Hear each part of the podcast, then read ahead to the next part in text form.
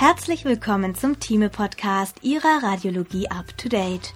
Heute mit dem Beitrag Suszeptibilitätsgewichtete Bildgebung in der Neuroradiologie von Sönke Peters. Zusammenfassung die suszeptibilitätsgewichtete Bildgebung ist eine Möglichkeit, hochaufgelöst und sensitiv geringe Magnetfeldinhomogenitäten nachzuweisen. Diagnostisch lässt sich dies besonders nutzen, um venöse Anomalien, Blutabbauprodukte und Verkalkungen zu visualisieren. Je nach Hersteller unterscheiden sich die kommerziellen SWI-Sequenzen in technischen Details, wobei die Ergebnisse vergleichbar scheinen dieser Artikel fasst die technischen Grundlagen der Sequenz zusammen und bietet einen Überblick über mögliche Anwendungsbereiche, wobei die zu beobachtenden Veränderungen von klinisch relevant bis experimentell investigativ reichen. Bei gezielter Anwendung ist die SWI ein nützlicher Baustein im MRT-Repertoire und kann einen diagnostischen Zusatznutzen bringen, um zur richtigen Diagnose zu gelangen. Einleitung die suszeptibilitätsgewichtete Bildgebung oder auch Susceptibility Weighted Imaging abgekürzt SWI ist eine neuere MRT-Bildgebung, mit der hoch aufgelöst und sehr sensitiv geringe Magnetfeldinhomogenitäten nachgewiesen und diagnostisch genutzt werden können. Die Technik wird in der täglichen Routine zunehmend eingesetzt, wobei die Anwendungsbereiche je nach Fragestellung von etabliert klinisch relevant bis experimentell investigativ reichen zum Teil hat die SWI die weniger sensitive T2-Sternsequenz abgelöst und ist in vielen Fällen ein wichtiger diagnostischer Baustein im MRT-Protokoll. Dieser Artikel soll eine Einsicht in die technischen Grundlagen und eine Übersicht über die gängigsten Anwendungsbereiche geben.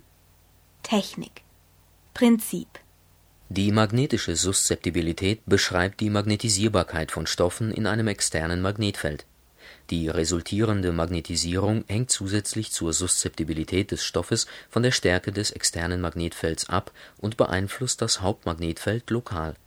Bei der SWI werden die Suszeptibilitätsunterschiede in Geweben und damit die daraus resultierenden geringen lokalen Magnetfeldinhomogenitäten betont und visualisiert.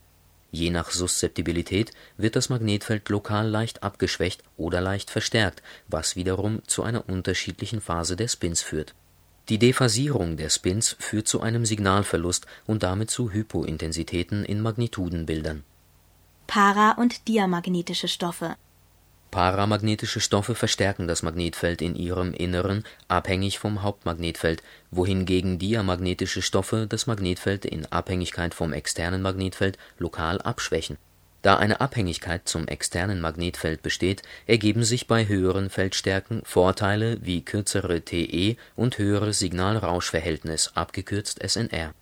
In der Praxis resultiert hieraus besonders eine kürzere Scanzeit für die Sequenz, da die räumliche Auflösung meist bereits ausreichend ist. Bedeutung für die Praxis Moleküle, die aufgrund ihrer vom umgebenden Hirngewebe abweichenden Suszeptibilität sensitiv mit der SWI visualisiert werden können, sind die eisenhaltigen und dadurch paramagnetischen Stoffe Desoxyhämoglobin, Ferritin und Hämosiderin. Hierdurch können mit der SWI kleine venöse Gefäße und Blutabbauprodukte zum Beispiel in Mikroblutungen nachgewiesen werden, die in konventionellen MRT-Bildern nicht nachzuweisen sind die SWI ist jedoch auch empfindlich gegenüber diamagnetischen Stoffen wie Calcium. Ohne Betrachtung der Phase können mit der SWI Verkalkungen daher nicht von Blutabbauprodukten unterschieden werden. Kalk und Desoxyhämoglobin bzw. Blutabbauprodukte führen jedoch zu entgegengesetzten Dephasierungen, was zu einem entgegengesetzten Signalverhalten in den Phasenbildern führt.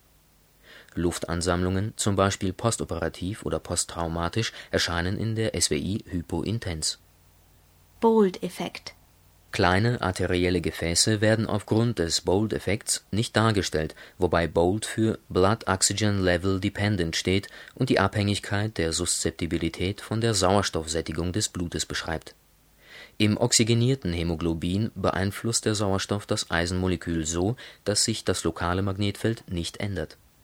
SWI-Sequenzen die SWI-Sequenzen der verschiedenen Hersteller haben nicht nur unterschiedliche Namen bzw. Akronyme, sondern unterscheiden sich zum Teil auch in technischer Hinsicht. In allen Fällen liegen der SWI flusskompensierte 3D-Gradienten-Echosequenzen abgekürzt GRE) zugrunde, die mit hochaufgelösten Bildern, die sehr stark T2-Stern gewichtet sind, jedoch durchaus vergleichbare Ergebnisse liefern. Die SWI von Siemens verarbeitet zusätzlich zum Magnitudenbild die Phaseinformationen.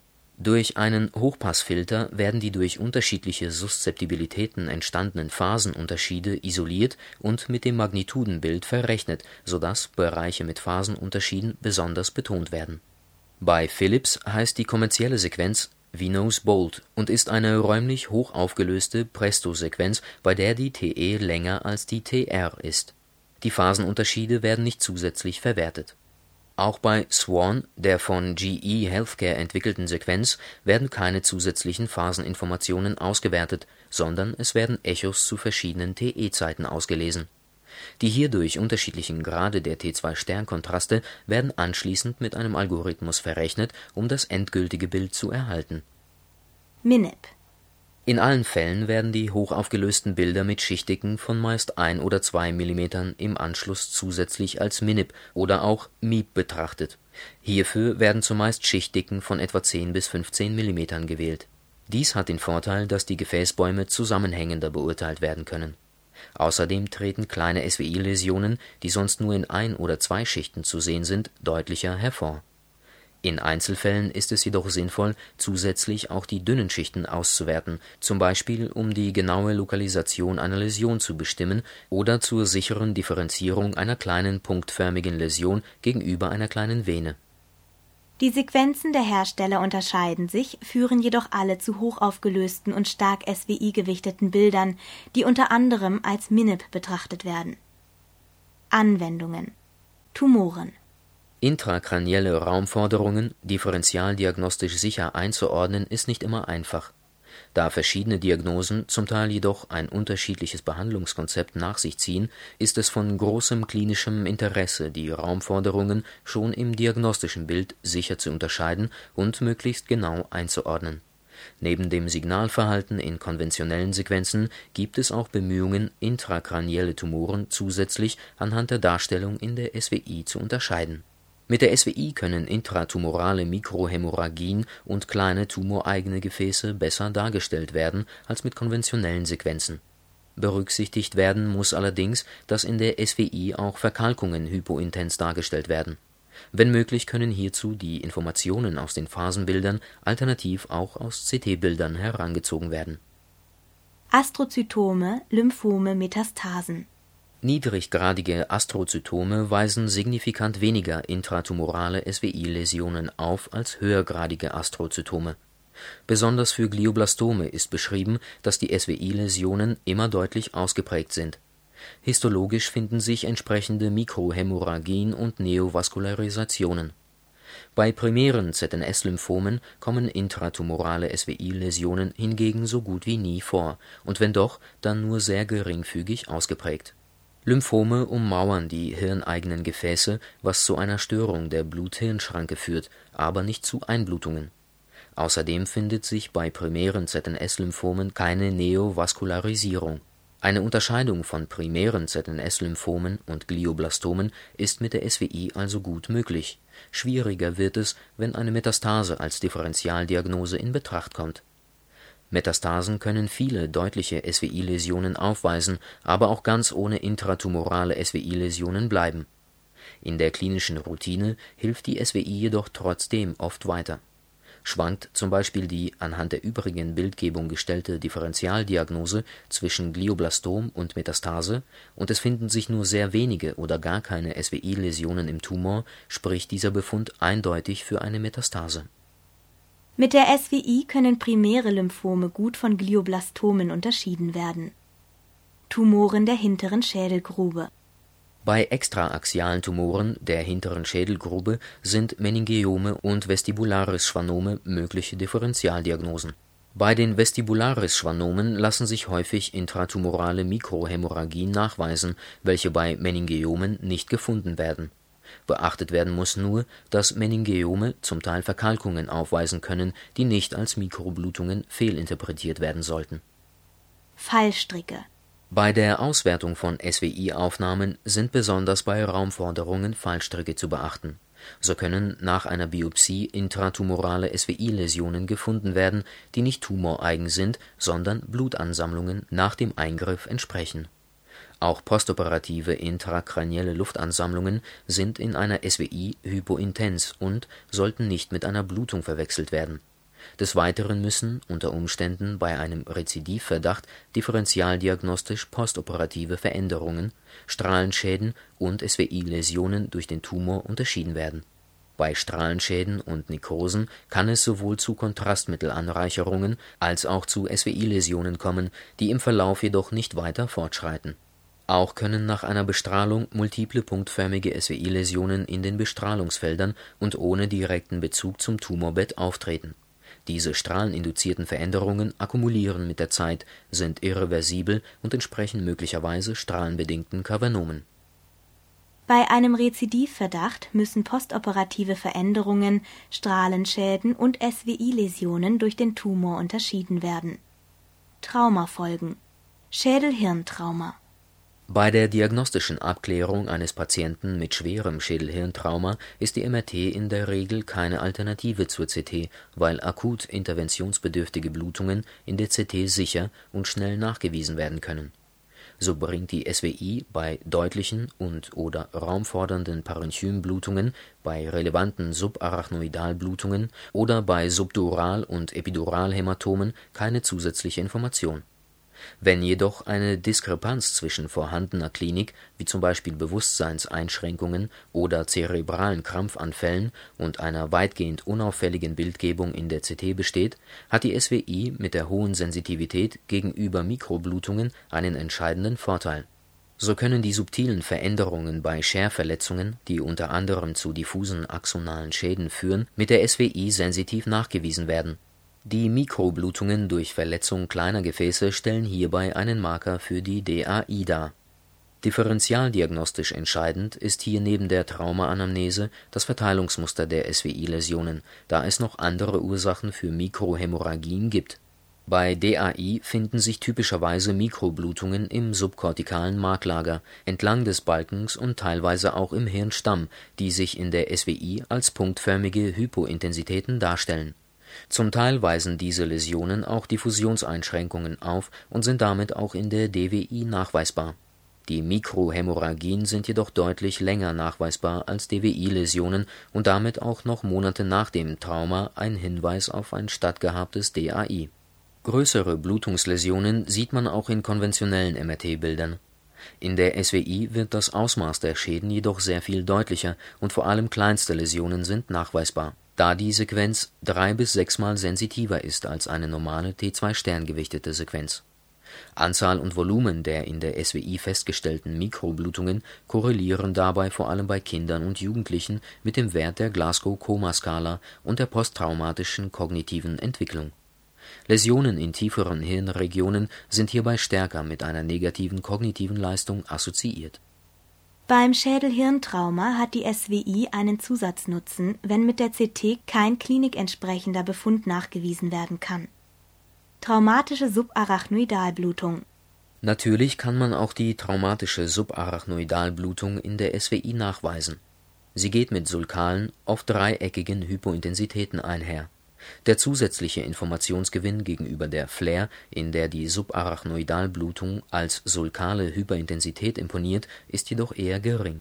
Im Einzelfall lassen sich jedoch mögliche Differentialdiagnosen wie eine Meningeosis carcinomatosa, Glioblastoma, eine Meningitis, Artefakte durch Liquorpulsationen oder sulkale Hyperintensitäten, die zum Beispiel bei vermehrter nasaler O2-Gabe während der MRT-Untersuchung entstehen, ausschließen für geringe intraventrikuläre Blutansammlungen scheint die SWI zudem etwas sensitiver als die CT zu sein.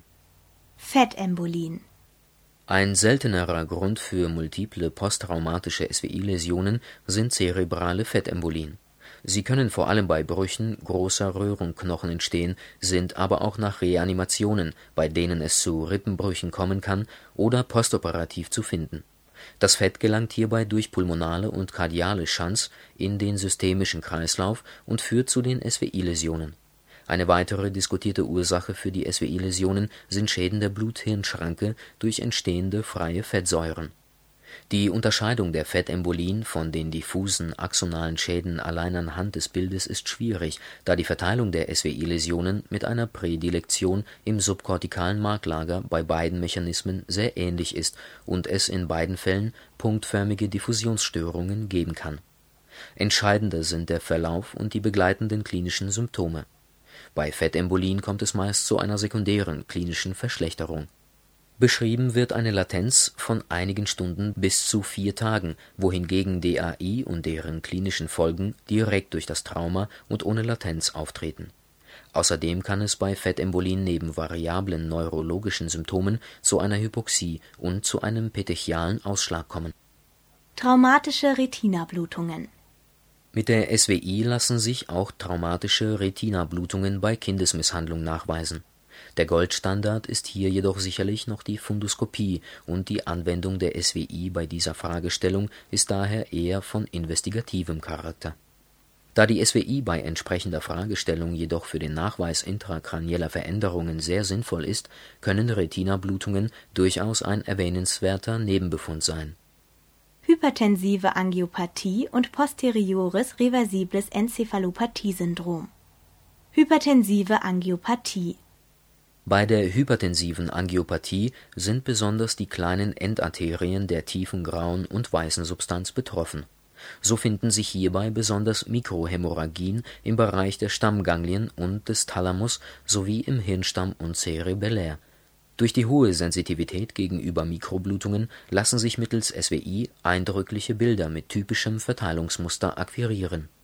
Präs das posteriore reversible Enzephalopathiesyndrom ist oft durch eine hypertensive Krise ausgelöst. Andere mögliche Ursachen sind zum Beispiel immunsuppressive Medikamente.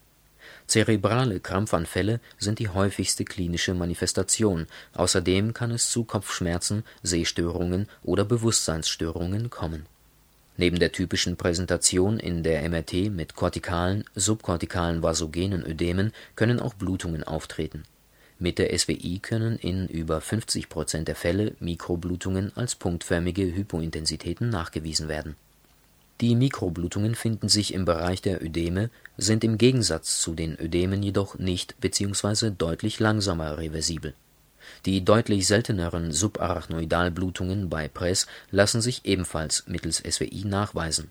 Es finden sich, wie bei der traumatischen SAB, sulkale Hypointensitäten Zerebrale Amyloidangiopathie Die zerebrale Amyloidangiopathie ist bei Patienten mit einer Demenz vom Alzheimer-Typ und besonders bei Älteren häufig.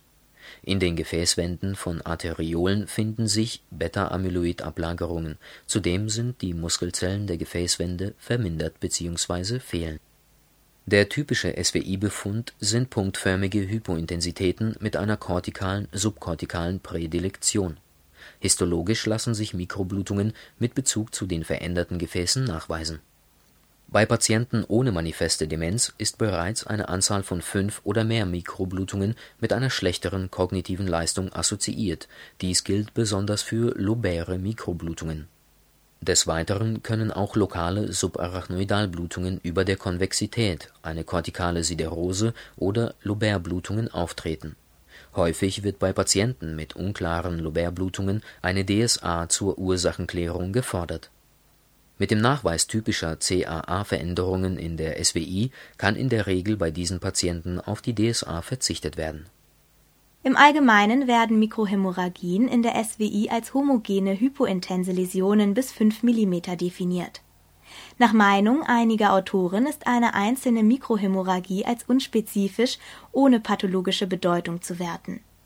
Multiple SWI-Läsionen stellen jedoch oft Mikrohämorrhagien dar, deren Ursachen schon anhand der Verteilungsmuster unterschieden werden können. Schlaganfall und Kadasil Schlaganfall Die Diskussion, ob die MRT oder die CT bei einem Schlaganfall besser ist, soll hier nicht geführt werden SWI-Studien zu Schlaganfällen zeigen prominente hypointense Gefäße in Bereichen, die mit der Region einer verlängerten Mean Transit Time der MR-Perfusion korrelieren. Als Ursache wird eine vermehrte Sauerstoffausschöpfung und damit ein höherer Gehalt an Desoxyhämoglobin angenommen. Das Mismatch zur diffusionsgewichteten Bildgebung wird entsprechend als Penumbra und damit als noch zu rettendes Gewebe gewertet. Die SWI wird deswegen als möglicher Perfusionsersatz bei Kontrastmittel-Kontraindikationen diskutiert. Auch wird beschrieben, dass der Thrombus mit der SWI direkt im Hirngefäß nachgewiesen werden kann. Des Weiteren können Blutungen und Mikroblutungen vor einer möglichen Lyse sensitiv nachgewiesen werden Inwieweit Mikroblutungen außerhalb des Infarktareals eine Kontraindikation zur Lyse darstellen, muss in zukünftigen Studien untersucht werden. Mikroblutungen sollen mit einer höheren Rate an Parenchymblutungen assoziiert sein, wobei sie wahrscheinlich als Marker für eine erhöhte Vulnerabilität der Gefäße angesehen werden können. Es ist jedoch anzumerken, dass die Mikroblutungen in dieser Studie mit normalen T2-Sternsequenzen und nicht mit SWI nachgewiesen wurden unter Berücksichtigung der höheren Sensitivität der SWI sollten wenige Mikroblutungen daher keine Kontraindikation für eine Lyse darstellen. Derzeit ist die SWI durch die zusätzliche Scanzeit und die geringe bzw. noch nicht ausreichend gesicherte zusätzliche Information daher noch keine Routinesequenz im MRT-Protokoll eines akuten Schlaganfalls in den Verlaufskontrollen ist die SWI mit der hohen Sensitivität gegenüber Desoxyhämoglobin und Blutabbauprodukten wieder im Vorteil gegenüber der CT und anderen MR-Sequenzen, um eine Hämorrhagisierung des Infarktareals nachzuweisen. Besonders nach einer interventionellen Schlaganfallsbehandlung wie einer mechanischen Thrombektomie oder einer intraarteriellen Lyse kann mittels SWI sicher zwischen einer Hämorrhagisierung und einem Kontrastmittel Paravasat unterschieden werden in der CT wären beide Befunde hyperdens, wohingegen in der SWI nur die Hämorrhagisierung hypointens zur Darstellung kommt. Kadasil Die Kadasil ist eine autosomal dominant vererbliche Arteriopathie. Die Betroffenen haben eine Migräne mit Aura, mikroangiopathische Infarkte und weisen einen kognitiven Abbau auf Neben typischen, unter anderem temporalen Marklagerveränderungen und lakunären Infarkten können auch Mikroblutungen nachgewiesen werden. In Studien mit konventionellen T2-Sterngewichteten Bildern werden Mikrohämorrhagien bei 35 Prozent der Cadasil-Patienten beschrieben. Durch die höhere Sensitivität ist anzunehmen, dass mittels SWI noch häufiger Mikrohämorrhagien nachgewiesen werden können die meisten Mikroblutungen finden sich im Thalamus, gefolgt von Mikrohämorrhagien im Hirnstamm und den Stammganglien und etwas seltener kortikal/subkortikal im Temporal und Occipitallappen. Die Verteilung ähnelt damit dem Muster bei der hypertensiven Angiopathie Tatsächlich wird bei Cadasil-Patienten eine Assoziation von Mikrohämorrhagien mit einer arteriellen Hypertonie in der Anamnese beschrieben, wobei ein additiver Effekt der vulnerablen Gefäße und des arteriellen Bluthochdrucks angenommen wird. Des Weiteren scheinen die Mikroblutungen mit einer Abnahme der kognitiven Leistung assoziiert zu sein. Kavernome und DVA Kavernome sind vaskuläre Malformationen mit kapillären Kavernen ohne dazwischenliegendem Hirnparenchym. Sie können vereinzelt oder multipel auftreten. Da die Kavernome Desoxyhämoglobin und Hämosiderin enthalten, sind sie mit der SWI gut nachzuweisen. Zum Teil können Kavernome auch verkalken, was in den SWI-Aufnahmen ebenfalls hypointens dargestellt wird Neben den typischen Kavernomen in den konventionellen Sequenzen lassen sich bei der familiären Form mittels SWI multiple kleine punktförmige Hypointensitäten im gesamten Gehirn nachweisen. Die Sensitivität der SWI ist auch hier wieder höher als mit einer gewöhnlichen T2-Sternsequenz, so dass die SWI mehr Läsionen nachweisen kann die Läsionslast nimmt bei der familiären Form mit dem Alter zu, wobei anteilige Läsionen durch andere Ursachen im Alter zum Beispiel eine zerebrale Amyloidangiopathie) nicht ausgeschlossen werden können. Bei der sporadischen Form lassen sich mittels SWI keine zusätzlichen Läsionen nachweisen, insbesondere scheint die SWI nicht die Diagnose familiäre Kavernomatose oder sporadisches Kavernom zu beeinflussen. DVA bei der sporadischen Form sind die Kavernome häufig mit DVA vergesellschaftet, diese lassen sich in der SWI ebenfalls gut nachweisen. Es finden sich kräftige transmedulläre Gefäße oder kleine Venen, die in einer Sammelvene münden. Besonders vor möglichen Operationen ist es wichtig zu wissen, ob DVA vorhanden sind, da das Gefäß eine normale Drainagefunktion besitzt und intraoperativ nicht verschlossen werden darf. Sturge-Weber-Syndrom Krankheitsbild Das Sturge-Weber-Syndrom ist ein neurokutanes Syndrom und zählt damit zu den Phagomatosen. An der Haut kommen typischerweise sogenannte Portweinflecken vor, die das Korrelat kutaner Angiome sind. Am Gehirn finden sich transmedulläre Venen, prominente paraventrikuläre Venen, ein verplumpter Plexus choroideus, leptomeningeale Angiome und kortikale Verkalkungen.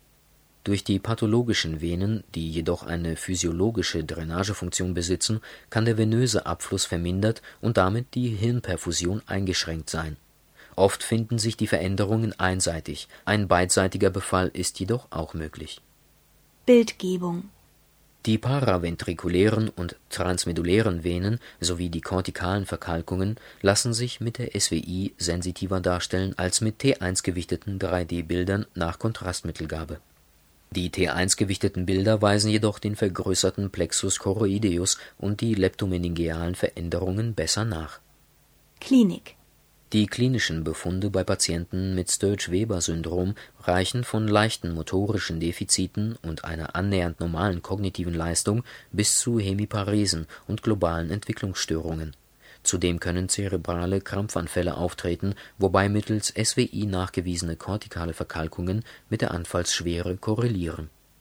Die SWI liefert bei der Frage nach einem Sturge-Weber-Syndrom zusätzliche Informationen, sodass sie das MRT-Protokoll sinnvoll ergänzt. Multiple Sklerose Die MRT ist für die Abklärung der multiplen Sklerose elementar, um Entzündungsherde und postentzündliche Gliosen nachzuweisen. Dabei ist aus histologischen Untersuchungen schon länger bekannt, dass sich die Entzündungen perivenös finden, was zu dem typischen Verteilungsmuster der Läsionen führt. Mittels SWI können zentral in den Läsionen kleine Venen nachgewiesen werden, was als zentrales Venenzeichen bezeichnet wird. Dieser Befund ist zwar nicht pathognomonisch für die Multiple Sklerose und der Nachweis gelingt nicht immer, aber zentrale Venen deuten auf eine Multiple Sklerose-Läsion hin des Weiteren soll sich bei Patienten mit Multipler Sklerose ein höherer Eisengehalt in den Stammganglien finden als in einem altersentsprechenden gesunden Kollektiv. Die SWI spielt bei der Abklärung der multiplen Sklerose zurzeit noch eine untergeordnete Rolle. Bei grenzwertigen Befunden deutet ein CVS-Nachweis auf eine Multiple Sklerose als Ursache der Läsion hin, ist jedoch nicht beweisend und nicht ausreichend, um die Diagnose Multiple Sklerose allein auf dieses Zeichen zu stützen Parkinson Beim idiopathischen Parkinson und bei atypischen Parkinson-Syndromen finden sich in der tiefen grauen Substanz vermehrte Eiseneinlagerungen. Bei der progressiven supranukleären Blickparese sind die hieraus resultierenden Hypointensitäten im Nucleus ruber, im Putamen und in der Substantia nigra stärker ausgeprägt als beim idiopathischen Parkinson und der Multisystematrophie P Mittels SWI lässt sich zudem der Nucleus subthalamicus, eine mögliche Zielstruktur für eine tiefe Hirnstimulation, besser darstellen als mit anderen Sequenzen. Da die interindividuellen Ausmaße des Eisengehalts sehr unterschiedlich sind, die Eisenansammlungen mit dem Alter zunehmen und die beschriebenen Unterschiede in den Studien relativ aufwendig gemessen wurden, ergibt sich zum Thema Parkinson bislang jedoch noch keine direkte Anwendbarkeit der SWI im klinischen Alltag Sonstige Höhenhirnödem Das Höhenhirnödem kann bei einem raschen Aufstieg ab einer Höhe von 4000 Metern auftreten. Klinisch finden sich eine Ataxie, Bewusstseinsstörungen und fokale Symptome.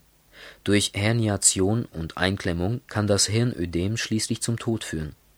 In der MRT können neben einem vasogenen Ödem im Balken mit der SWI auch Mikrohämorrhagie nachgewiesen werden diese finden sich überwiegend im Balken, seltener auch in den Hirnlappen.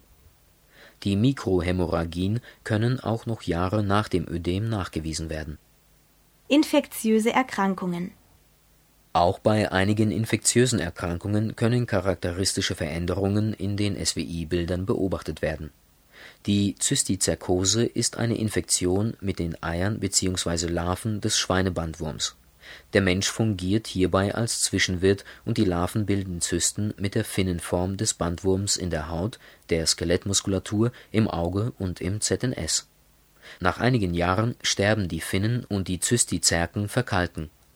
Bei der Neurozystizerkose imponieren die multiplen verkalkten Zysten in den SWI-Aufnahmen genau wie Blutabbauprodukte hypointens.